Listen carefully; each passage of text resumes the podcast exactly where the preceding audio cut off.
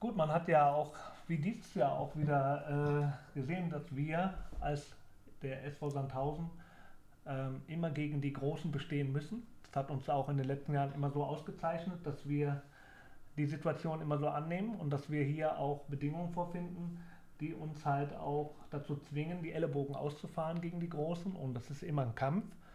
Aber ich muss sagen, mir macht dieser Kampf auch Spaß. Also es ist nicht so, dass ich äh, Angst davor habe, äh, mit dem SV Sandhausen gegen große Clubs zu spielen. Der SV Sandhausen Podcast wird Ihnen präsentiert von Klinger und Kollegen, Ihre Steuerberatungsgesellschaft in Sandhausen und Mannheim. Echt und anders.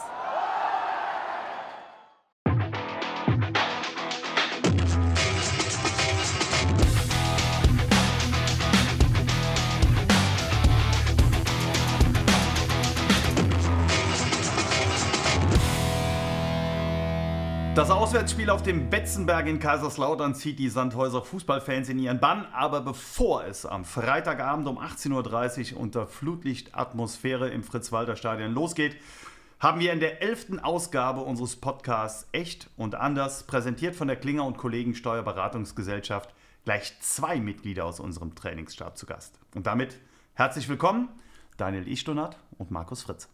Hallo. Grüße. Ja, Männer, schön, dass ihr da seid. Schön hier zu sein. Ja, und äh, steigen wir direkt ein. Wie ist die Lage so zwei Tage vor dem Spiel beim FCK? Ja, äh, schon eine Vorfreude zu verspüren. Ja, ist der, der große Betzenberg. Ähm, wir wollen unbedingt da was holen und man merkt schon die Anspannung im Training, aber auch die Vorfreude auf dieses Spiel. Ja, für mich ähm, das erste Mal in so einem geschichtsträchtigen Stadion, möchte man ja auch sagen, oder geschichtsträchtigen Grund im Fußball. Ja, Vorfreude pur. Du bist nicht der Einzige, äh, bei dem es das erste Mal ist. Selbst Essi, der auf dem Betze groß geworden ist, hat äh, noch kein Pflichtspiel im Fritz-Walter-Stadion bestritten. Also insofern auch für den ein bisschen Premiere. Daniel, bei dir ist es ein bisschen anders. Ähm, du hast schon da gespielt. Was hast du für Erinnerungen? Mit wem? Äh, und äh, was, was ist noch so im Kopf hängen geblieben? Also einmal haben wir mit Mainz natürlich äh, auf dem Betzenberg gespielt und das ist ja auch die Rivalität Mainz-Kaiserslautern sehr groß. Das hat man auch äh, gespürt. Ähm, und natürlich auch mit Sandhausen dort schon gespielt in der zweiten Liga. Mhm. Jetzt äh, hast du beides erlebt, äh, sowohl auf dem Platz als auch oder äh, nah am Platz als auch auf der Trainerbank. Ähm, da hat man vielleicht noch mal äh, die Möglichkeit, ein bisschen mehr rechts und links zu gucken. Was äh, hat dich besonders beeindruckt in diesem, Markus hat es gesagt, geschichtsträchtigen Stadion? Ja, wenn man dort aufläuft oder auch auf der Trainerbank sitzt, dann weiß man eigentlich, was einen erwartet. Ja, da ist immer Stimmung, da ähm, schlagen Emotionen hoch und hat mir auf dem Platz sehr gut gefallen. Ich habe immer gerne unter so einer Atmosphäre gespielt. Und als Trainer ist es halt so, da muss man halt auch ein bisschen äh, kontrollierter und sachlicher bleiben. Ähm, fällt manchmal leicht und manchmal ist es ein bisschen schwieriger. das glaube ich gerne. Ja. Jetzt äh, haben wir hier ja auch turbulente Zeiten im Moment. Vor zwei Wochen hatten wir einen Trainerwechsel. Ihr beide wart vorher auch schon im Trainerteam. Zwei Spiele in Nürnberg und gegen Kiel ähm, sind seitdem absolviert. Wie fällt so euer erstes, naja, man kann eigentlich nur Zwischenfazit sagen, aus? Ähm, wie habt ihr euch an den neuen Coach, an die neuen Kollegen gewöhnt? Ja, soweit eigentlich ganz gut. Ähm, muss ja schnell gehen. Es ist nicht viel Zeit. Ähm, das war auch, glaube ich, relativ früh das Credo oder sehr schnell das Credo, dass wir sehr schnell uns aufeinander einspielen müssen. Daran arbeiten wir, das wird von Tag zu Tag besser und ich denke, da sind wir auf einem richtig guten Weg und gut dabei. Daniel, du kennst noch ein paar alte Bekannte, beispielsweise Kleppo. Wie war das, als er das erste Mal wieder in die Kabine, Trainerkabine kam? Gut, ich kenne Kleppo jetzt wirklich schon sehr lange und äh, ja, es war eigentlich so ein Wiedersehen, als hätte man sich eigentlich auch nicht aus den Augen verloren. Also ich hatte aber auch nach wie vor Kontakt zwischenzeitlich immer wieder telefonisch mit Kleppo und ja. Jetzt äh, bist du, was das betrifft, ja schon ein alter Hase, ähm, gerade auch ähm, ja, den Abstiegskampf betreffend, ähm, was schon öfter in solchen Phasen involviert. Was ist aus deiner Sicht das Wichtigste in solchen Momenten? Ja, erstmal auch, dass man kühlen Kopf bewahrt ja, und dass man an sich glaubt und äh, weiter Gas gibt. Das hat uns auch die letzten Jahre immer ausgezeichnet dass wir ähm, immer wieder an uns geglaubt haben und dass wir auch immer wieder rangekommen sind. Manchmal war es am letzten Spieltag, aber das sind wir gewohnt. Äh, damit können wir leben und damit oder darauf müssen wir uns auch aufstellen oder, oder auch vorbereiten, ne? dass es bis zum letzten Spieltag gehen kann. Und wichtig ist, dass wir eine positive Grundstimmung mit in die Spiele nehmen. Jetzt sagst du so ganz gelassen, wir müssen kühlen Kopf bewahren. Das äh, klingt so, als ob das das leichteste der Welt wäre, aber ähm, bei vielem, was doch auch sehr emotional stattfindet, äh, im Positiven, wie der späte Ausgleich hier gegen Kiel, aber sicherlich auch negativ, wenn es manchmal um Entscheidungen geht oder wenn man überhaupt gefrustet ist, wie beispielsweise nach dem Spiel in Nürnberg. Äh, so einfach fällt es doch auch nicht. Nee, das ist ja eben äh, auch die große Kunst, dass man ähm, auch bei Fehlern im eigenen Spiel trotzdem weitermacht und sich nicht äh, länger darauf, äh, daran aufhält. Und das ist eigentlich, ähm, glaube ich, ein ganz wichtiges ähm, Gut, was wir haben müssen, dass wir trotz Fehler, die wir machen oder trotz Entscheidungen, die gegen uns fallen, einfach ruhig bleiben und an uns glauben und weitermachen. Ich habe noch eine Nachfrage in dem Punkt, weil du als Torwart weißt ja sehr gut, wie es ist, wenn man Fehler macht und im Grunde genommen sagen muss, boah, ich muss aber weitermachen oder der nächste Schuss, der aufs Tor kommt. Äh, das ist die nächste Herausforderung. Wie hast du es in deinem Spiel geschafft, solche Dinge wegzustecken, auch Fehler wegzustecken? Und was gibst du deinen Torleuten heute mit an die Hand? Also wichtig ist halt auch eine mentale Stärke, die jeder mitbringen muss ja, auf dieser Position. Und ähm, bringt ja auch nichts, wenn man sich zu lange an einem Fehler aufhält. Da kommt schon die nächste Aktion, ja, die kann dann auch wieder spielentscheidend sein. Wichtig ist, dass man das abschüttelt ja, und äh, normal in sein Spiel weiterfindet oder weiter vorantreibt. Und das ist, glaube ich, äh, ganz viel äh, mentale Arbeit, die da auf dem Platz stattfindet. Markus, für dich ist die erste Saison in der zweiten Liga. Ähm, hast du es dir so vorgestellt? ja, vielleicht nicht ganz so turbulent. Ähm, ich glaube, ich nehme jetzt in meinem ersten Jahr ähm, in, im Herren-Profifußball dann doch sehr viel mit. Ähm, auch sehr viele Erlebnisse. Ja, wie gesagt, im Großen und Ganzen, um die Frage zu beantworten, habe ich es hab mir ein bisschen, nicht ruhiger ist das falsche Wort, aber vielleicht nicht ganz so turbulent. Vielleicht auch gewünscht, in Anführungsstrichen, aber ähm, ja, in jungen Jahren nehme ich da, glaube ich, jetzt echt extrem viele Erfahrungen mit und äh, an Erfahrung wächst man und durch Erfahrung lernt man. Steigen wir so ein bisschen ein in eure Aufgabengebiete, Max. Wir fangen mit dir mal an. Ähm, du bist als Co-Trainer und Videoanalyst hier. Jetzt äh, wird der eine oder andere so landläufig sagen, ja, der guckt sich auch Videospiele an. Und dann äh, wird der sagen, dass mir das aufgefallen und äh, bei dem Standard spielen sie den Ball mal kurz. Vielleicht, ähm, ich weiß, schwierige Aufgabe, umreißt du mal kurz und knapp, was deinen Bereich denn umfasst. Ähm, ja, im Großen und Ganzen ist, ist es tatsächlich äh, unfassbar viele Spiele zu schauen, ähm, aber halt nicht ein bisschen stammtischmäßig äh, mit einem Bierchen nebendran, sondern schon äh, möglichst akribisch sich das anzuschauen, was hat der Gegner vor in den verschiedenen Phasen des Spiels, ähm, bis hin zu den Standards, um dort dann äh, Muster herauszukristallisieren und die so, so prägnant das geht aufzuzeigen und, und dem Trainerteam und der Mannschaft dann zu präsentieren. Das äh, so aus der Videoanalyse und äh, als Co-Trainer bin ich dann natürlich unterstützend noch mit am Platz.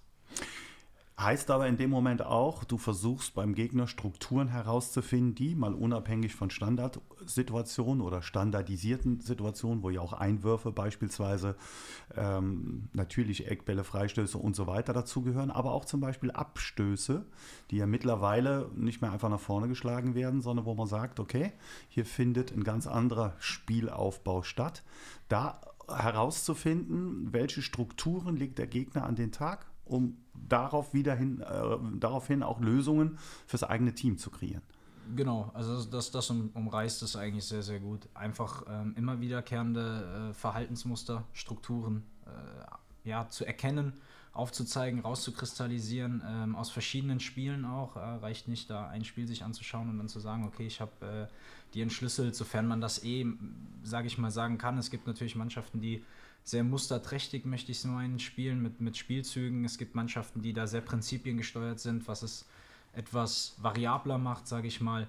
Ähm, da liegt dann so ein bisschen die Spannung auch drin, das herauszufinden, was, was ist da vielleicht im Kopf des Gegners vor, äh, ja, vonstatten gegangen. Aber jetzt geht es ja nicht nur um Gegner, es geht auch um die eigene Mannschaft. Es gilt, Lösungen zu finden. Es gilt auch Dinge aufzuzeigen, die wir gut oder schlecht gemacht haben. Wie steigst du da in die Analyse ein? Ähm, Im Endeffekt ist das immer in enger Absprache mit dem Trainerteam ähm, und mit dem Chefcoach natürlich. Was ist seine, seine Spielidee? Was will er abgebildet haben? Was ähm, ist vielleicht auch unten an der Linie aufgefallen, dafür auch nochmal Feedback zu bekommen aus den eigenen Spielen. Wie sah es denn von oben aus? Ähm, und anhand dessen, was, was da halt besprochen wurde, ja, die, die, das Feedback an die Spieler geben zu können. Was haben wir gut gemacht, was müssen wir verbessern oder wie müssen wir vielleicht auf gewisse Dinge reagieren. Wie ist es mit den Spielern? Haben die äh, auch eigene Interessen, indem sie sagen, kommen auf dich zu und sagen, ich möchte gerne über den was wissen, über meinen eventuell potenziellen Gegenspieler, über die Stürmer, über die Verteidiger, über.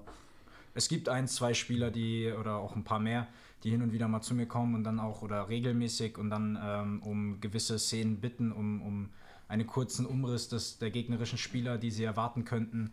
Ähm, und sonst auch gerade so zwischendurch wird häufig auch mal offen an mich herangetreten, was haben sie vielleicht bei Standards, wer sind die Schützen, ähm, äh, hast du mal ganz kurz eine Info zu dem und dem, ähm, das ist dann so, sind sie alle frei und ein paar nutzen das mehr, ein paar nutzen das weniger.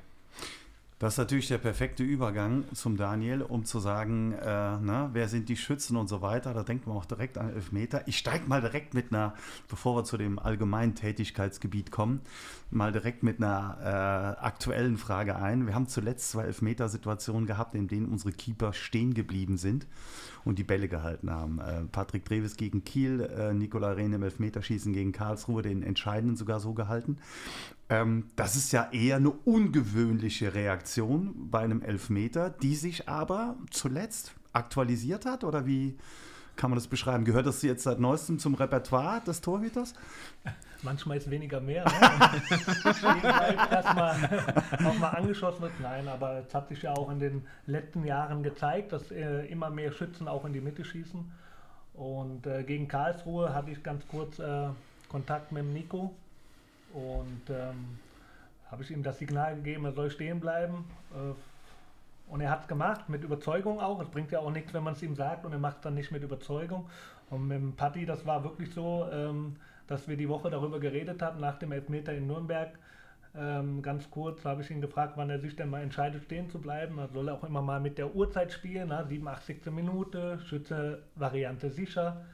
Ähm, und diesmal hat er dann allein die Entscheidung getroffen. Und natürlich gibt es auch Informationen über Videoma Videomaterial, äh, welche bevorzugten Ecken die Schützen auch haben. Das heißt, da ist eine absolute Schnittstelle zwischen dir und Markus auch, dass du beispielsweise auch sagst, Markus, kannst du mir mal da ein paar Szenen zusammenschneiden oder ich bräuchte das oder wie läuft das ab? Nee, also das mache ich dann schon äh, größtenteils alleine, weil der Markus halt auch sehr, sehr beschäftigt ist äh, mit der Analyse des Gegners oder des eigenen Spiels. Und ich habe halt auch ein Portal, äh, in dem ich dann rumstöber und gucke, dass ich da die aktuellen Schützen oder vielleicht auch mal Schützen aus der Vergangenheit finde. Aber das ist jetzt nicht nur Elfmeterschützen, sondern es geht da auch um Standards, die torwartrelevant sind, äh, individuelle Geschichten des Gegners, äh, Schüsse, schutzstarke Spieler ja, oder typische Abläufe. Und das kriegen die dann von mir in die vereinseigene Cloud geschickt und dann können die das per Handy abrufen. Also spielen beispielsweise auch Dinge eine Rolle, Freistoß von der Seite, äh, der Keeper weiß genau, der tritt den zum Tor, der tritt ihn vom Tor weg, in welche Räume spielen die die zwischen Fünfer und Elfer, vielleicht noch näher ans Tor oder hin und her. Das sind auch Beobachtungspunkte, die ihr vorbereitet. Genau, also äh, einerseits macht der Markus das äh, für das Team, also in der Teamtaktik, und ich suche dann separat nochmal so torwartrelevante Szenen raus. Also wenn jetzt einer sehr gerne direkt aufs Tor schießt, ja, und all sowas. Das sind aber immer nur äh, Möglichkeiten, die vorkommen können, aber nicht müssen. Also das ist dann immer noch so, äh, wenn ich jetzt zehn Freistöße finde, wo der auf den langen Pfosten spielt, ja, in unserem Spiel schießt er aber auf den kurzen, da kann ich nicht verlangen, dass er immer lang läuft. Also den Ball entscheidet, was letztendlich der Torwart dann auch macht. Mhm. Aber klar, Stellungsspiel und gewisse Szenen vorausahnen sind da natürlich auch von Bedeutung und dass man es einfach im Kopf hat, um eine Entscheidung zu treffen. Genau. Ja. Ähm, woher bekommt ihr das Videomaterial?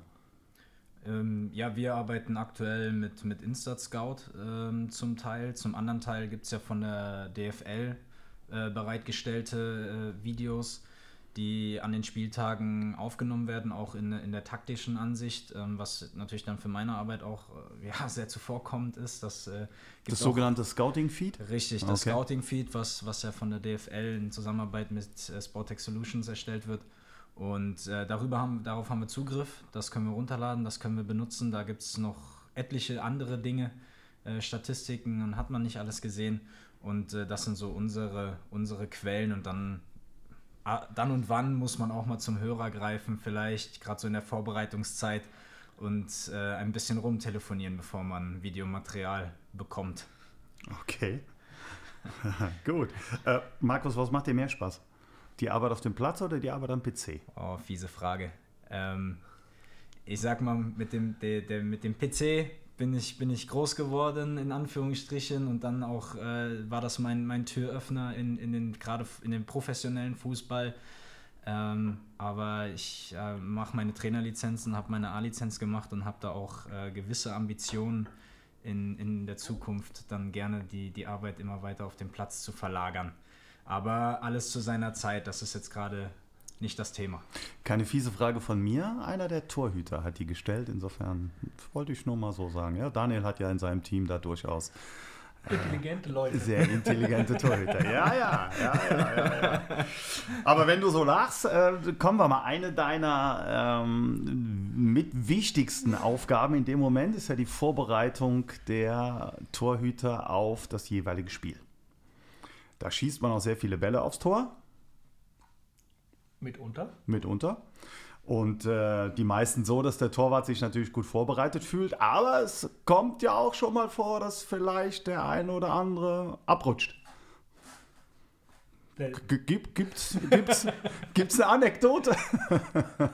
oh, gibt schon, ja. Also, äh, ich weiß gar nicht, ob es in Rostock war. Da habe ich wirklich äh, die Pommes und das Bier aus der Hand geschossen. Ja, ja stimmt. Äh, dann habe ich noch einmal richtig schön vor die Stirn geschossen, aber da kann ich auch nicht für, wenn hinterm Tor kein Fangnetz ist. Mhm. Also, Auf Schalke?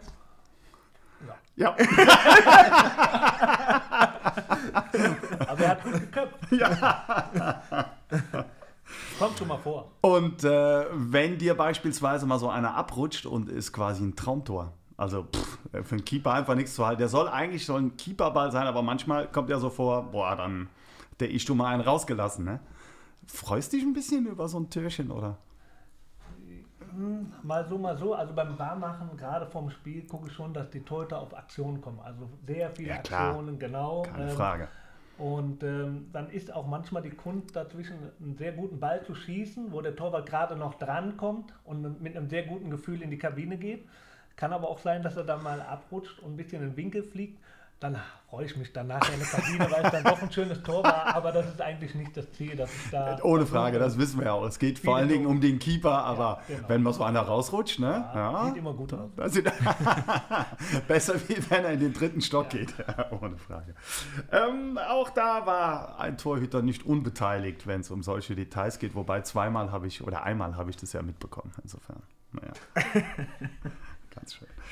Tolle Truppe. Ähm, ja, ja, die sind, die sind klasse. Da kann der Daniel gleich sowieso noch was zu sagen ähm, zu dem Torhüter-Team, weil man denkt ja immer, Torhüter sind die absoluten Einzelkämpfer, aber gerade was das Team in der Vorbereitung, im Training betrifft, äh, da spielen ganz andere Dinge eine Rolle, weil wenn ihr da keinen guten Teamgeist hättet, dann äh, wäre das quasi nur die Hälfte wert.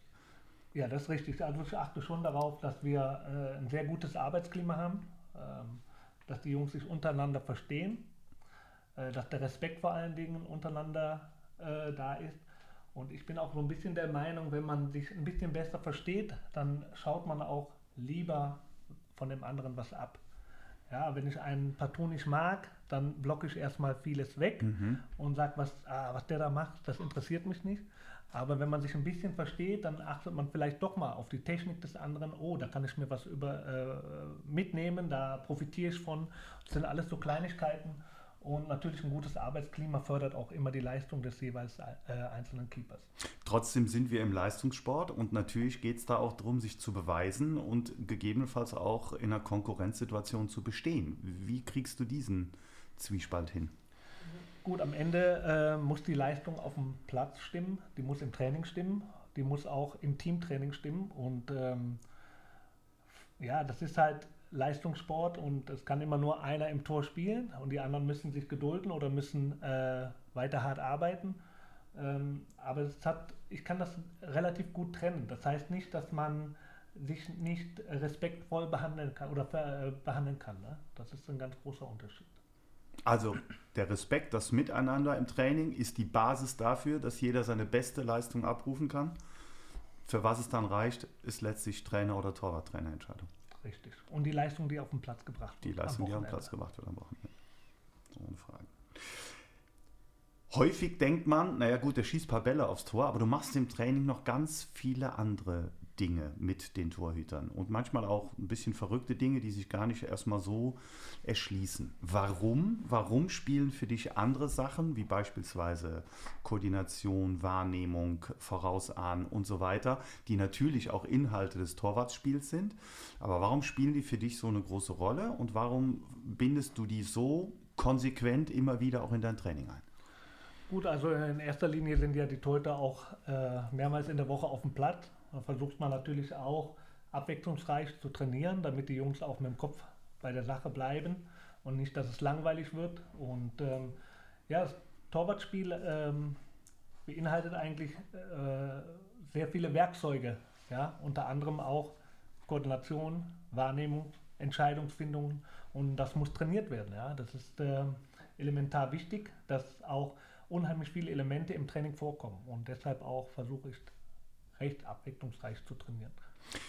Jetzt kommst du noch aus einer Torhütergeneration, da hat das Fußballspielen, das Mitspielen noch keine so große Rolle gespielt. Der eine oder andere wird sich an eine Szene im Elfmeterschießen gegen Duisburg vor in grauer Vorzeit bei Eintracht Trier erinnern, ähm, wo deine Torhüterqualitäten überragend waren, aber die Schussqualitäten leider nicht ganz so.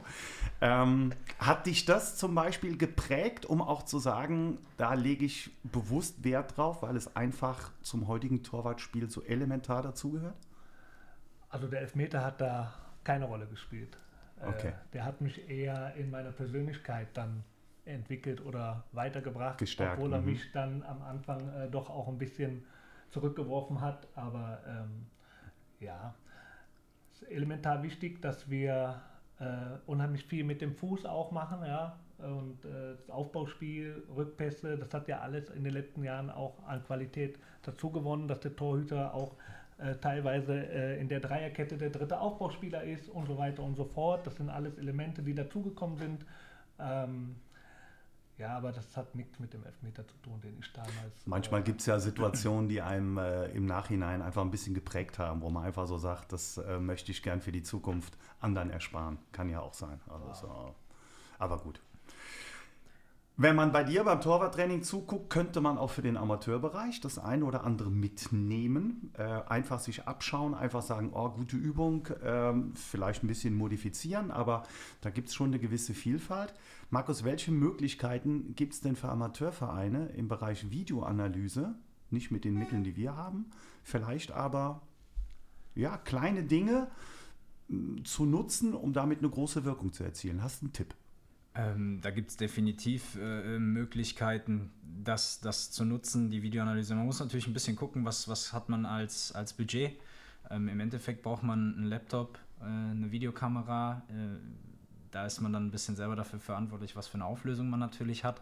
Aber viel mehr braucht es eigentlich nicht. Und ich glaube, dass auch im Amateurbereich, auch weil ich selber im Amateurbereich erlebt habe, das äh, große Auswirkungen haben kann, wenn man äh, mal ein Training aufnimmt oder auch Spiele und das dann gezielt, ich sage bewusst gezielt, gerade so, ähm, glaube ich, wenn man nicht so erfahren ist, neigt man dazu, vom, vom Stock auf Stückchen zu kommen, sondern einfach wirklich drei, vier Szenen, nicht viel mehr, gerade wenn es die Spieler nicht gewohnt sind, rauszuziehen, an die Wand zu bringen und ähm, dann gerne auch ein bisschen ausführlicher vielleicht zu besprechen, aber auch nicht überbordend, damit ähm, ja, die Spieler auch das erstmal langsam sich daran gewöhnen können. So, ähm, aber absolut ein Tool, was im Amateurbereich äh, stattfinden kann. Und dann muss man sich entscheiden, wie, wie ausgeprägt möchte man das machen. Ähm, in, in Kooperation mit einer, mit einer Firma da auch ein, ein kleines Handbuch zugeschrieben tatsächlich.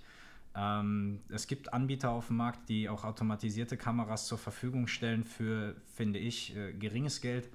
Ähm, da muss halt jeder Verein natürlich selber entscheiden, ob er das bereit ist zu zahlen. Aber ein, ein super Tool, auch für den Amateurbereich. Äh, alle Zuhörer merken, da ist noch Entwicklungspotenzial auch für Amateurvereine nach oben. Markus Fritz steht äh, für Fragen gerne zur Verfügung, merke ich gerade. Immer her damit. ähm, wenn ihr beide im Videobereich ähm, unterwegs seid, dann hat das natürlich auch die Auswirkung, dass man Spielern, egal jetzt ob man Torhüter, Feldspieler, wie auch immer, Szenen zeigt, in dem sie selber agiert haben. Das klingt für den einen oder anderen fast ein bisschen befremdlich, weil man so denkt, naja, wenn ich auf einmal jetzt sehe, ähm, ich kicke in der, ich will es nicht abwertend sagen, Kreisliga, Landesliga, selbst Verbandsliga, wie auch immer. Und plötzlich würde ich mal sehen, wie das aussieht, weil ne, man sieht ja immer nur die Bundesligaspieler. Aber selbst die, auch in der zweiten Liga. Was für Reaktionen merkt ihr, wenn die sich plötzlich die Szenen angucken? Denn in Interviews gibt es ganz häufig die, äh, die Situation, dass die sagen, muss ich mir nochmal im Fernsehen angucken. Wie ist die Eigenwahrnehmung oder auch die Fremdwahrnehmung? Wie spielt das miteinander? Und sind die dann einsichtig oder gibt es trotzdem ähm, Begründungen, warum was wie doch anders war?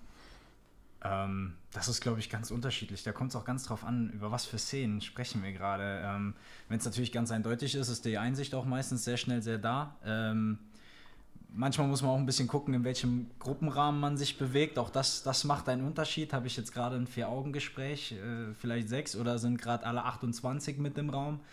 ähm, und was ist so ein bisschen das Thema. Das ist, das ist wirklich komplett unterschiedlich. Meistens ist Einsicht schon da. Ähm, wenn man sich ein bisschen mehr Zeit nimmt, ist es auch mal interessant natürlich zu hören, was hat sich der Spieler vielleicht dabei gedacht und so zu, zusammen zu entwickeln ähm, oder einen Gedanken zu entwickeln, so möchte ich es mal zu formulieren. Und ähm, da kommen auch manchmal ein paar, paar witzige Sachen bei raus, darf man auch nicht vergessen, aber im Großen und Ganzen wird das angenommen. Es ist dann ja auch äh, schwarz auf weiß. Am Ende ist Fußball eine Philosophiefrage, aber die Philosophie wird vorgegeben und da müssen wir auf einen Nenner kommen. Ich glaube, das, das umreißt es, oder Ishi? Das ist schon richtig. Also interessant ist auch mhm. manchmal, welche Wahrnehmung hat der Spieler unten auf dem Platz von der Situation und äh, wie sieht es dann doch wirklich aus, wenn wir eine andere Kameraperspektive haben? Also mal von oben oder beim Torwart auch mal Hintertorkamera. Ähm, und dann zeichnet das manchmal doch auch ein anderes Bild und dann kommt also oft auch mal, oh, so habe ich das nicht gesehen. Ja, und das ist dann manchmal auch sehr interessant, welche Wahrnehmung sie dann auch von der Situation haben. Aber manchmal kann es ja auch, äh, ich sag mal, fast positiv für den Spieler sein. Nehmen wir jetzt mal den Torwart, der kriegt einen brutalen Flatterball. Jeder sagt, den muss er halten und dann siehst du die Hintertorkamera und siehst dann tatsächlich mal, wie der Ball, äh, in welche Richtung der überall geht. Äh, Gibt es auch Situationen, wo man dann, wo ein anderes Verständnis sich entwickelt? Ja, anderes Verständnis. Ähm, das ist immer die Frage auch, äh, was passiert. Wird der Flatterball gehalten oder wird er nicht gehalten? Ja? ähm, aber äh, es ist halt so, dass so eine Kameraeinstellung auch ja, für uns dazu dient, die Spieler besser machen zu wollen oder denen ähm, Informationen mit auf den Weg zu geben, was kann man in der Situation von dem jeweiligen Spieler verlangen. Welche Räume gehen auf, wenn der Ball von dort kommt und, und so weiter und so fort.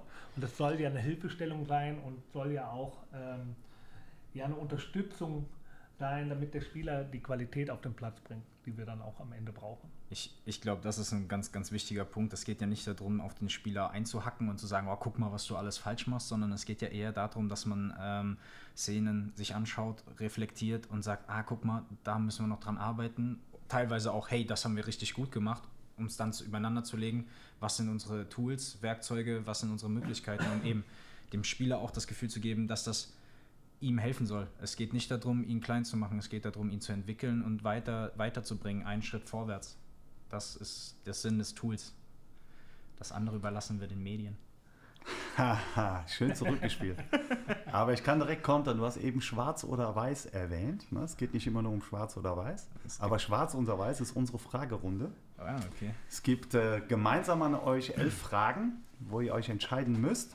Eigentlich ganz nett, aber wir erfahren ein bisschen mehr über euch. Als Team oder jeder für sich? Na, mal gucken, vielleicht äh, nehme ich die eine oder andere auch mal. Die eine oder andere ist nur für einen von euch beiden und die andere. Also die erste beispielsweise steigen wir direkt ein. Schwarz oder weiß, was ist euch lieber? Daniel ganz in schwarz gekleidet. Ja, ja. Schwarz. Ne? Schwarz. Schwarz. Beide schwarz. Ja. Warum schwarz? Schwarz macht schlank. und, und, und ist nicht so schnell versaut. Okay. Gut, dann kommen wir an den noch nicht so lange aus dem Studentenmodus entlassenen äh, Markus. Nachteule oder Frühaufsteher? Nachteule. Daniel? Frühaufsteher. Ja, aber nur weil du morgens mit dem Hund raus musst. genau. ja, ja, okay. Gut, Daniel, Strand oder Berge? Oh. Der Sommer muss heiß sein, der Winter muss kalt sein. Also im Sommer der. Strand, im Winter die Berge. Knaller. Skifahrer? Snowboarder. Snowboarder. Alte Der Schule. coole Ichto, ey. Ich werde wahnsinnig. Ja, okay. Markus, Film oder Serie? Eher Serie. Eher Serie. Eher Serie. Daniel? Ein guter Film tut's auch. Ein guter Film tut's auch. Ja. Lieblingsschauspieler? Schauspielerin? Oh nee, habe ich keinen. Welche Serie kannst du empfehlen, Markus?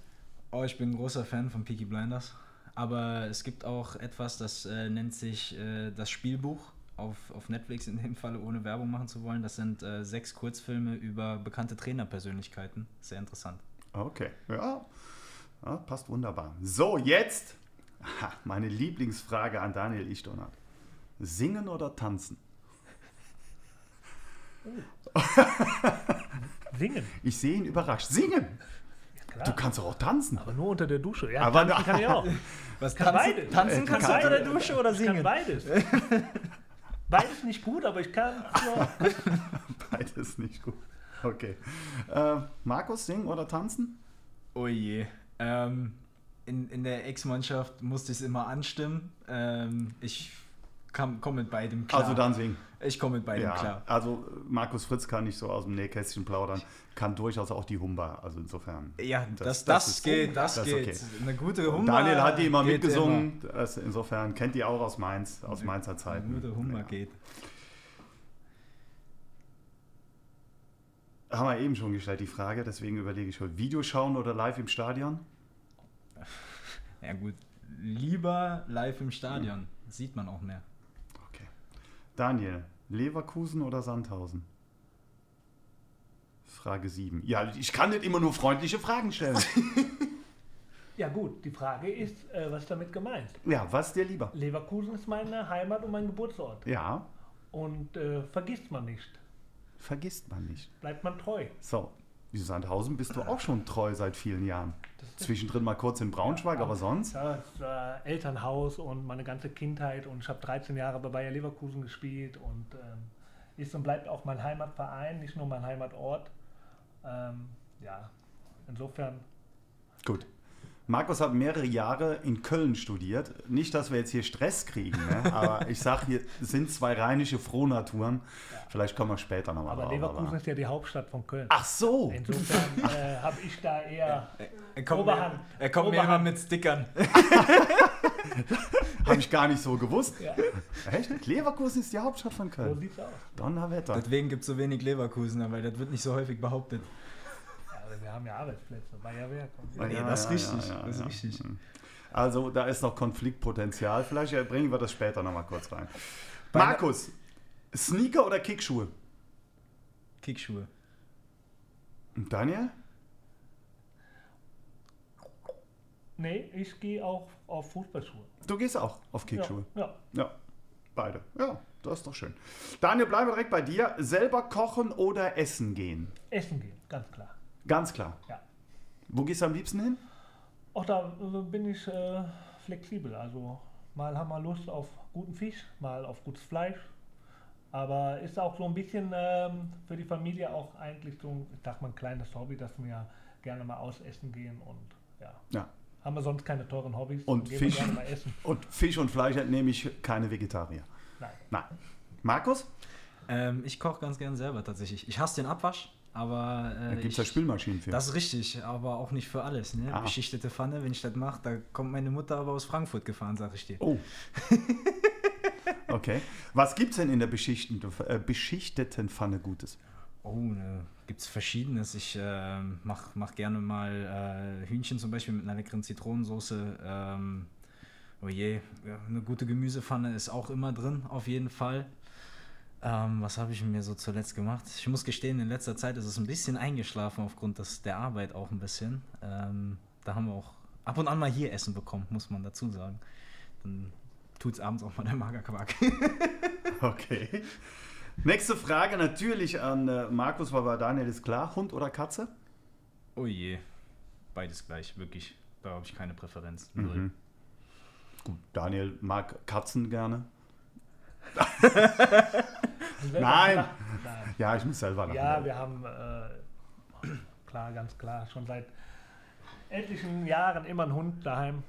Einen schönen großen Hund und ja, macht Spaß. wohnt am äh, Rande des Gonsenheimer Walds. Insofern ist das auch. Äh, Bietet das sich an, einen biet, Hund zu bietet haben. sich an, einen Hund zu haben. Ganz gut. Und letzte Frage an euch beiden: Superheld oder Superschurke? Verstehe ich nicht. Superheld Bist du lieber Super- Superheld oder bist du lieber Superschurke? Die Frage, was bin ich? Ja, ja. Das antworte ich später. Wie würdest du antworten? Das, kann ich dir später sagen. Danke. Wenn die Mikros Äh, aus Bescheid. Ganz klar, Superheld. Hat immer was mit Erfolg zu tun und wenn wir am Ende alle Superhelden sind, dann freuen wir uns, dann sind wir noch mal ein Jahr in der zweiten Liga. Äh, Dem ist nichts hinzuzufügen. Also zwei Superhelden. Helden eurer Kindheit? Also kann theoretisch sportliches Vorbild sein, kann aber auch jemand sein, der, wo ihr sagt, aus Film, Funk, Fernsehen oder sonst irgendwo wahrgenommen, vielleicht auch keiner. Also ich, ich äh, sag's fast schon ein bisschen kitschig, klischeehaft, tatsächlich mein Vater, äh, groß, großes Vorbild. Ähm, wenn wir jetzt auf die sportliche Ebene gehen, Kindheit und aktuell, ist es äh, Alex Ferguson. Okay, Nee, hatte ich eigentlich nie, gut. muss ich ehrlich sagen. Ja, äh, für den, der äh, jetzt denkt, ach du je, oder wie auch immer, ich kann ganz ehrlich sagen, Captain Future war damals so eine äh, Zeichentrickserie, war, äh, als ich pff, grob zwischen, ich glaube, sechs und neun war oder so, war das mein Held. Äh, mit Otto, der sein Gesicht verformen konnte und Greg dem Roboter, das war einfach die Serie, da habe ich, Ja, hab ich geliebt. Es gab, gab ja immer so Helden, äh, die immer so einen Lebensabschnitt mit begleitet haben. Ja. Ja, also es war äh, ganz am Anfang Boris Becker und Steffi Graf. Ne, da haben auf einmal alle angefangen, ähm, Tennis zu spielen. Natürlich hat das auch eingeprägt dann die Zeit. Oder dann auf einmal Michael Schumacher, ja, in Ja. der Formel 1. Ähm, und es sind alles so Dinge, die einen ja in den Lebensabschnitten auch so ein bisschen mit begleitet haben und dem ist man dann auch so ein bisschen verfallen. Ja, im Sport. Dann, Ja. Kann Aber man sich heute kaum noch vorstellen, dass man sechs Stunden vorm Fernseher sitzt und Davis Cup guckt, aber früher Genau. war das halt so. dann wäre es für mich das Sven Bender noch auf sportlicher Ebene tatsächlich. Riesenfan gewesen von dem abräumenden Sechser. Sven Bender. Sven und Manny Bender. Ja, absolut. Wo haben die Zwei gespielt? große. Wer? Die Bender-Brüder. Die Bender-Brüder. Ja. Ausgebildet bei Ja, 1860 wo haben die München? In und dann. Leverkusen? Nein, Ja, einer hat den ja, Dings, der andere ist erst nachgekommen. Sein Ja, Erfolg, aber- der Sven Aber hatte seine erfolgreichste Ja, Zeit in, Leverkusen. in Leverkusen. Dortmund. Ja, ja. In Dortmund. Siehst du, das Ja, aber in Leverkusen. in der Hauptstadt von Köln. Ach du je, nee, das darf ich nicht nochmal sagen, sonst werde ich hier. Der, der, der, der, der Poldi klingeln die Ohren, du. Ähm, blicken wir so ein bisschen über den aktuellen sportlichen Bereich hinaus. Daniel, du bist schon ziemlich lange hier bei uns. Du bist sogar einer der Aufstiegshelden von der dritten in die zweite Liga. Ähm, wie bewertest du so in den letzten zwölf Jahren die Entwicklung des SV Sandhausen? Gut, man hat ja auch, wie dieses Jahr auch wieder äh, gesehen, dass wir als der SV Sandhausen ähm, immer gegen die Großen bestehen müssen. Das hat uns auch in den letzten Jahren immer so ausgezeichnet, dass wir die Situation immer so annehmen und dass wir hier auch Bedingungen vorfinden, die uns halt auch dazu zwingen, die Ellenbogen auszufahren gegen die Großen. Und das ist immer ein Kampf. Aber ich muss sagen, mir macht dieser Kampf auch Spaß. Also es ist nicht so, dass ich äh, Angst davor habe, äh, mit dem SV Sandhausen gegen große Clubs zu spielen, sondern ich freue mich darauf und ähm, das ist das, was uns auch die letzten Jahre immer ausgezeichnet hat. Wenn du auch bei Auswärtsspielen in großen Arenen äh, mit den Torhütern auf den Platz gehst, was sind so deine Gedanken? Bist du da schon so im Tunnel oder guckst doch mal kurz ins weite Rund und hast vielleicht den einen oder anderen Gedanken? Nein, aber was ich zum Beispiel auch immer gerne mitgebe, ist, dass man äh, neben der ganzen Anspannung, die äh, so ein Spiel quasi mit sich bringt, aber auch die Freude an dem Spiel hat und die Freude an dem Stadion, in dem man sich befindet, dass das auch nicht zu kurz kommt in so einem Spiel. Also für die jeweiligen Torhüter und so empfinde ich auch. Also wenn ich jetzt in ein großes Stadion gehe, zum HSV zum Beispiel, dann empfinde ich auch eine Freude, dass wir in so einem Stadion auflaufen dürfen. Welche Freude ist es bei dir, Markus, äh, wenn du in dem Moment oben auf deinem Analyseplatz, sage ich jetzt mal so, sitzt und merkst, das, was wir besprochen haben, das, was wir vorbereitet haben, funktioniert oder äh, strukturelle Dinge beim Gegner erkannt, dementsprechend darauf reagiert? Sind es für dich auch Erfolgsmomente? Ja, definitiv. Also ich meine, das sind dann so ein bisschen die, die kleinen Feedbacks äh, in Anführungsstrichen für, für meine Arbeit dann am, am Videoscreen natürlich, wenn man von oben einfach sieht, dass den Aufwand, den wir dann auch betreiben, dass der dann entsprechend entlohnt wird. Also Wie kriegst du es hin, dass du diese Dinge, die vorbereitet waren und das, was aktuell passiert, so abgleichst, dass du Input zum Beispiel in der Pause geben kannst? Ähm, zum einen setze ich mich natürlich extrem zeitlich extrem viel mit, mit dem Gegner auch auseinander und dann natürlich auch ähm, mit, dem, mit der eigenen Spielphilosophie und der, der, den Transfer dann am Spieltag selber auf das Beobachtende äh, zu, zu ziehen, das ist gar nicht weiter schwierig tatsächlich. Das passiert zumindest bei mir im Kopf relativ schnell. Und ähm, so kann ich mir dann meine Notizen machen, Szenen vielleicht auch schon abspeichern und dementsprechend äh, Feedback nach unten geben. Feedback haben wir auch von unseren Fans bekommen, die ein paar Fragen an euch haben. Und mit denen fangen wir jetzt an. Claudia ST 1377. Was muss ein guter Torwart können? Also neben dem ganzen Talent, was er mitbringen muss, ja, und äh, körperliche Voraussetzungen, die erfüllt werden sollten, ähm, geht tatsächlich darum, dass der Torhüter, der am häufigsten die richtige Entscheidung fällt, also komme ich raus, komme ich nicht raus. Welche Technik muss ich anwenden bei dem und dem Schuss, bei der Schärfe? Muss ich ins 1 gegen 1? Welche 1 gegen 1 Technik wird gefordert?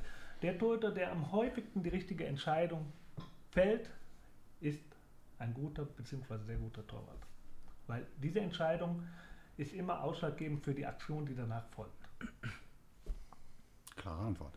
Mr. Emre möchte wissen, wie sieht euer beruflicher Alltag aus, so Montag bis Sonntag?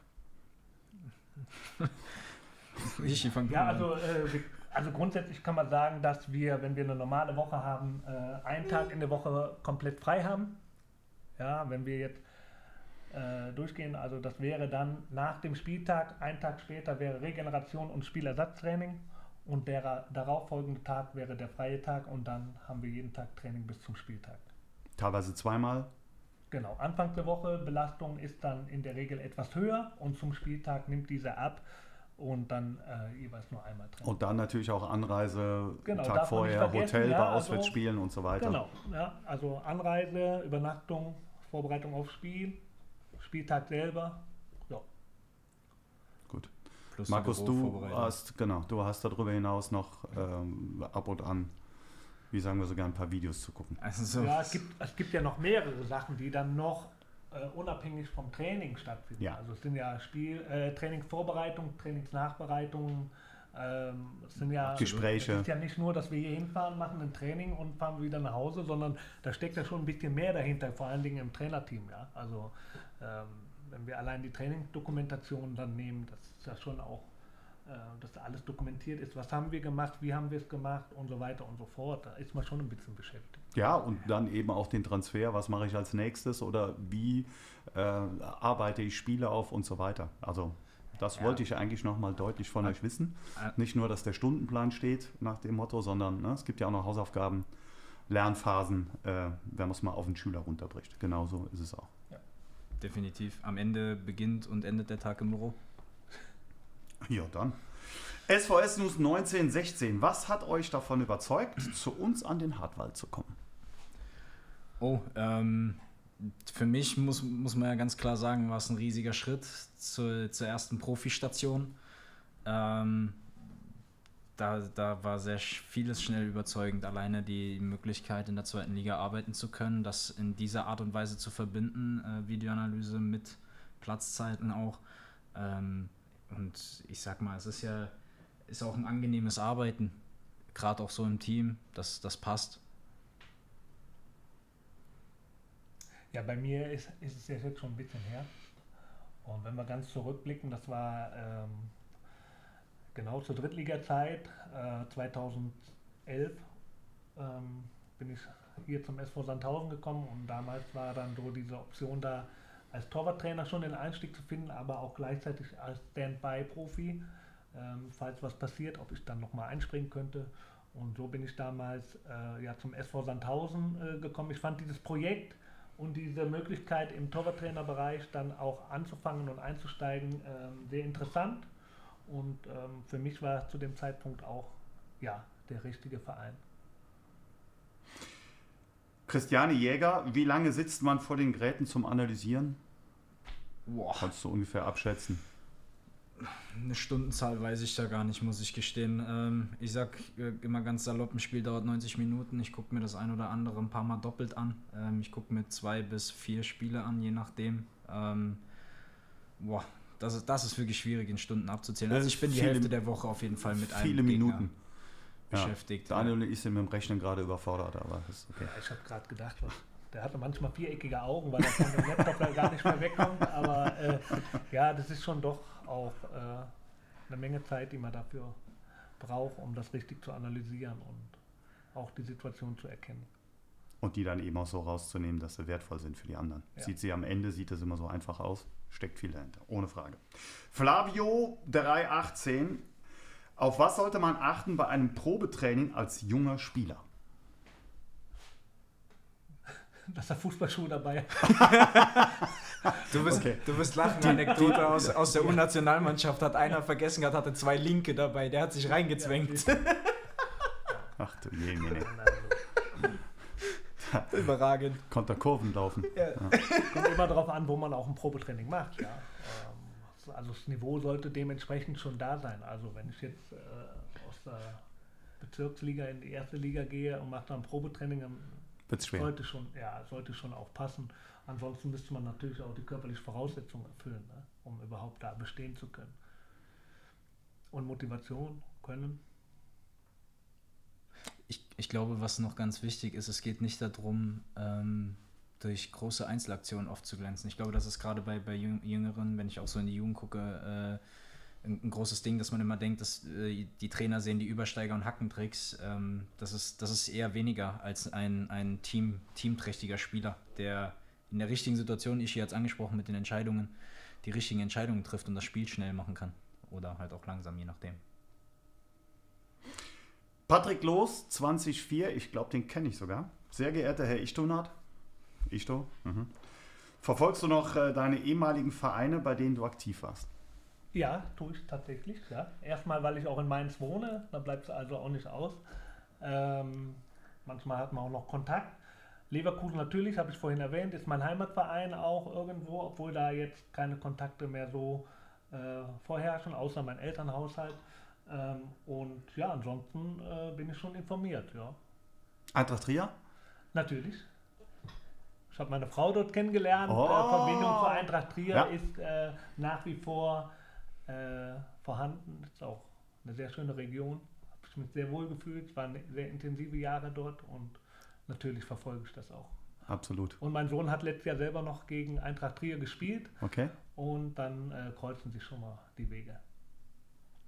Niklas Lomb im Übrigen ist ja noch bei äh, Bayer Leverkusen. Ah, doch, der ist noch dort. Ja. Ja. Und war ja auch hier. Der war auch hier. Genau. Ja. Da kommen wir gleich nochmal drauf. Wer alles mal so durch deine Finger gegangen ist. Gibt es ja den einen oder anderen, den wir auch in der zweiten Liga mal wieder treffen. Bleiben wir aber gerade nochmal bei. Oh, ja. Ach du je. jxnah.stn. Das hat bestimmt irgendwie, nennt man das anders, aber seht's mir nach. Eure Meinung zu Kleppo? Ja, Super soll ich, Typ. Äh, ja, also, ja, wie gesagt, also äh, der Kleppo, der ist äh, wahrscheinlich, was die Erfahrung äh, angeht, also einer der erfahrensten überhaupt hier bei uns im Verein, ähm, der bei großen Clubs gespielt hat äh, in Deutschland, ja, darf man nicht vergessen, ähm, der ja ein Fußballverrückter ist, ja, und das auch hier einbringt, ganz klar. Ja, ist echt sehr angenehm. Also auch jetzt so aus meiner Sicht so, ähm, du, du hast es mal als Rookie tituliert, tituliert ähm, nimmt da auf jeden Fall mich auch mal mit zum Beispiel, einfach mal so, so nebenher und, und versucht mir ein, zwei Dinge einfach mit an die Hand zu geben. Es ist sehr angenehm, mit ihm zu arbeiten. Das waren die Fragen. Eins sollte nicht unerwähnt bleiben, denn wir haben eben schon über Niklas Lomb gesprochen, aber es gibt ja beispielsweise auch Martin Freisel, Marcel Schuhn, alles Keeper, die auch bei Daniel Ichtonat ihren Weg hatten. Wie viel Spaß macht es dir, die Jungs zu sehen, sie zu treffen und auch zu wissen, dass sie ja, hier einen Weg, eine Entwicklung genommen haben, die ihnen bei anderen Vereinen ähm, auch dazu verhilft, im Tor zu stehen.